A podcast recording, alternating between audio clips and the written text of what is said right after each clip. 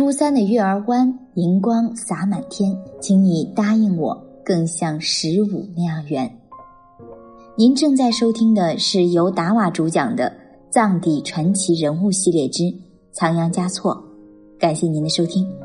大家好，我是雨涵。大家好，我是达瓦。今天呢，我们要开始稍微轻松一些的话题了。对对对，不能再这么压抑下去了。今天呢，我们要聊一聊这个仓央嘉措的诗作。对对，接下来的几期我都会跟雨涵我们聊一聊仓央嘉措的诗。虽然我们谈不上专业吧，对对对，我们绝对不专业啊，绝对不专业这一点大家那个板砖还是手下留情一点。对对对对对，只是说说我们心里面的一个对仓央嘉措诗作的一种认识吧。我曾经问过了很多朋友，你们知道不知道西藏历史上有个仓央嘉措呀？读过仓央嘉措的诗吗？其实，在这个文艺氛围其实还算蛮浓厚的时代吧，我想可能很少有人不知道仓央嘉措，可能也比较少有人不知道没有读过仓央嘉措的诗吧。对仓央嘉措的这个解读呢和评论更是五花八门、见仁见智的。我觉得这个社会、这个时代本来就是应该比较包容的嘛，允许各种这种不同的声音。但是相较于那些可能比较专业的，犹如论文一般的对仓央嘉措那个生平的这个考究，或者是对这个宗教方面的这个研究呢，你仓央嘉措都可以成就一个行业了。对对对对，其实现在有一种仓央嘉措学，就是专门去研究它的。嗯，其实比起这些各种的这个研究吧，我更喜欢我一位朋友无意之中说的一句话。我不知道我有没有读过仓央嘉措的诗，因为我觉得仓央嘉措这四个字本来就是一首诗。其实这个朋友他平常是没有任何文艺细胞，就感觉是那种这一句直男癌的那哦。种。我觉得他就是讲这句话，我当时我当时就愣了，我哇，说的太好了，我都想给他一个掌声了，说的真好，我们在真的。这里补一个掌声。仓央嘉措四个字就是一首诗。其实我觉得，就是我们想了解仓央嘉措，他的这个诗呢是一定不能绕开的。近现代呢，其实对仓央嘉措这个诗词的研究的这个大家学问家其实如雨后春笋般的涌现。以我们的这个功底呢，我们就不讨论诗词的这方面技法什么的东西。我会用几期简短的节目呢，我尽量为大家还原仓央嘉措诗词的本来的面目，以及那些我们耳熟能详的这个诗词的正的来由。当然，我也会班门弄斧的用我粗浅的对仓央嘉措的了解，为大家阐述我对这些诗词真正的观点。首先呢，以前的几期节目讲完之后呢，我想大家应该对这个仓央嘉措只活了二十四岁这个仓央嘉措是有一个全面的人生的一个了解的。因此，这个仓央嘉措一生的作品呢，不可能像活到八十九岁的乾隆皇帝一样那么高产。可能有些很多朋友不知道，乾隆皇帝活了八十九岁嘛，是中国最高寿的皇帝。他一生留下来的诗作超过四万首，他应该当个文人。对，平均一天作诗就有两首皇。帝也诗词画他都还是非对，还都挺爱他自己不是自称十全老人嘛？对。但是虽然两个人呢，他不是同一个时代、不同的民族，而且其实呢，后世评论说这个乾隆皇帝的诗词其实质量是比较低的。多高产的，高对对对对有有量的保证。你想，他平均一天差不多就要写两首。对对对，其实挺难的，我觉得。对，我觉得能持续的这样子，你想一辈子写四万首诗，这真的也是件不容易的事。对当然各有千秋，各有千秋。当然，这两个人的诗因为是不同语言的，我们就不能比了。但是仓央嘉措的诗可能传播方面可能是略高一筹的。这个我想说，这个小燕子的皇阿玛还是更适合做皇帝，作诗可能就稍微逊色点儿了。随着人们对这个仓央嘉措的慢慢的认识呢，也有很多人把仓央嘉措跟历史上的一些人物就相提并论了，比如还有个爱写诗的，对南唐的李后主，对，都认为他们可能都是有点亡国之君的感觉，对，可能就身上那种有些悲凉，凉。对对对。还有呢，可能把仓央嘉措跟他同时代的一位诗人放在一起，就是纳兰容若。你你说到，不管是李后主还是纳兰容若，确实其实都是这样的一种悲凉、对对挣扎。尤其纳兰容若，其实我觉得跟那个跟那个仓央嘉措的感觉更像一些更，像更像，一生才华郁郁不得志，对就因为对对自己有个特别牛逼的爹。对对，都是生活在阴影下的对人，我觉得其实不论是恰似一江春水向东流，还是人生若只如初见，我觉得他们都是中国古典诗词的丰碑，可以这么说。仓央嘉措，我觉得能把仓央嘉措放到跟他们并立，就足以见得大大家真的其实对仓央嘉措真的还是蛮蛮喜爱的，对对，真的是蛮宠爱的。容若跟李后主他们的词比起来，其实你会发现仓央嘉措的诗会更可爱，或者说更接地气一些。嗯，这个是我们后面要讲的。嗯我们继续讲仓央嘉措的诗吧。目前传世的这个仓央嘉措的诗歌呢，具体数目它没有一个比较准确的数字。其中藏地流行的第一种木刻版的仓央嘉措情歌呢，它收录了五十八首，可能是目前成书最早的关于仓央嘉措的诗集吧。一九三零年的，有一位汉地的著名的藏学大师叫于道全先生，他翻译出版了第一本第六世达赖喇嘛仓央嘉措情歌。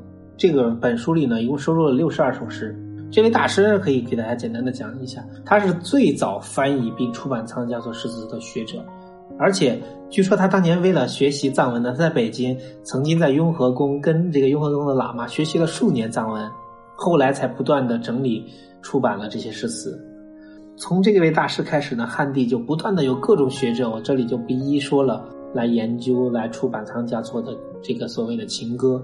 而且各个出版社也在不断的出版这个仓央嘉措的这个有关的这个诗词跟情歌，总共最多的一本书里面大概收录了一百多首，而且这些书呢还被翻译成英法拉丁文，在世界各地出版。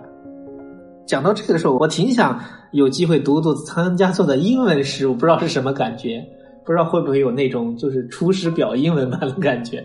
我家里真的有一本，有一本吗？对，好的。其实从这一点呢，我们就不难看出，这个仓央嘉措的诗词呢，其实受众还是挺多的。我觉得，这些出版社嘛，之所以愿意一再的再版，我觉得最重要的因素还是因为广大读者爱读。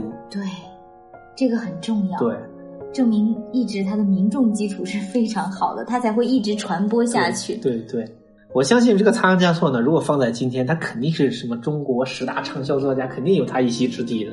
那必须了。通过我刚才讲述，大家可能发现了一个问题：为什么有那么多书对仓央嘉措的诗词都是以情歌为名？俨然好像这个仓央嘉措就是跟张信哲一样，就成了情歌王子了。其实是错误的。听过我以前节目的朋友都应该了解，藏民族呢，它是有自己的文字的，就是藏文。是藏王松赞干布的大臣吞弥桑布扎发明于唐朝的，因此呢，很多的藏文在被翻译成汉文的时候呢，因为翻译者的喜好或者理解，它一定就对偏差，它或多或少会有一些偏差。当然这经书都会这样，对，当然这种偏差是翻译学中是允许存在的。例如这个仓央嘉措的这个情歌呢，其实藏语应该直称它叫仓央嘉措古鲁，古鲁就是古鲁的意思。这个古鲁呢，基本上我们可以翻译成高僧大德的语录，又可以被称为道歌。其实所有的应该称为叫仓央嘉措道歌。道歌这个可能更准确一些。对对，这个道歌呢，可能很多朋友一听就感觉，哎呀，是不是就跟道士念的那种经文理解不了了？其实不是，我们可以把它类比为我们儒家的经典《论语》，就是那些圣人。其实我觉得这个大家好理解的，就是我们在包括读到佛经的时候，它会有很多，比如说。偈子啊，这些的，它是为了让人能够更明白一些佛法里面的道理，容易流传的时候，它就会有一些更加接地气的，我们说更加这个白话一些的语言出来。我想道歌其实它有点这样的一种感觉，是的，是的，是的。但是它只是在这个基础上更诗化，对，它也是一种比较方便于大众接受的算不算也是一种比较特殊的文体？我觉得应该。嗯，是的，是的，我这里就要讲。其实，为了方便这些道歌呢，在民间传播、扩大这个宗教的影响力呢，往往这些道歌呢都采用这种朗朗上口的形式，而且还伴有押韵的。其实，我觉得这个肯定是受我们汉族的这种什么五言、七言律诗的这个影响的。而且，仓央嘉措这个出生地的门隅地区呢，本来这个门巴族呢，他就有自己本民族的歌谣。有人研究过，说这个门巴族的歌谣大多是采用就是这种四句的押韵形式表达的。我想。可能多多少少，他童年快乐的时光的时候，也可能没少耳濡目染这种家乡的这种歌谣，肯定还是还对后来他的创作有一定影响的。而且我觉得刚才提到道歌、道歌这样的就是词的时候，其实我觉得很容易想到《诗经》。对对。就是我们知道，其实《诗经》它不是用来读的，是它是用来唱的。对。所以我想呢。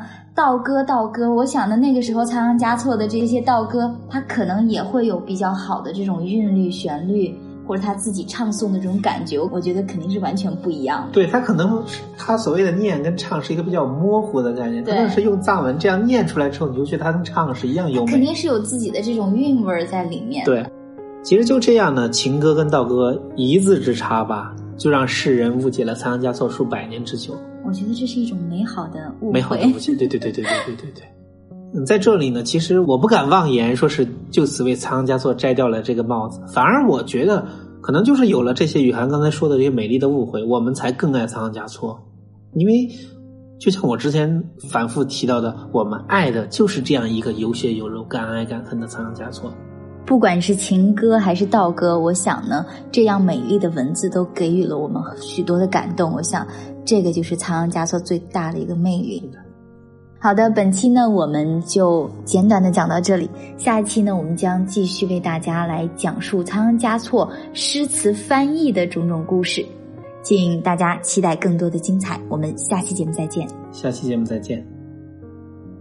从这个系列节目开始呢，我们要特别举办一个小活动。嗯，对，嗯，大家呢要记得添加我们达瓦的微信，星座标拼音首字母加四八九，大家记住了吗？我们再说一遍，星座标首字母加四八九，大家呢一起来参加品读仓央嘉措的活动。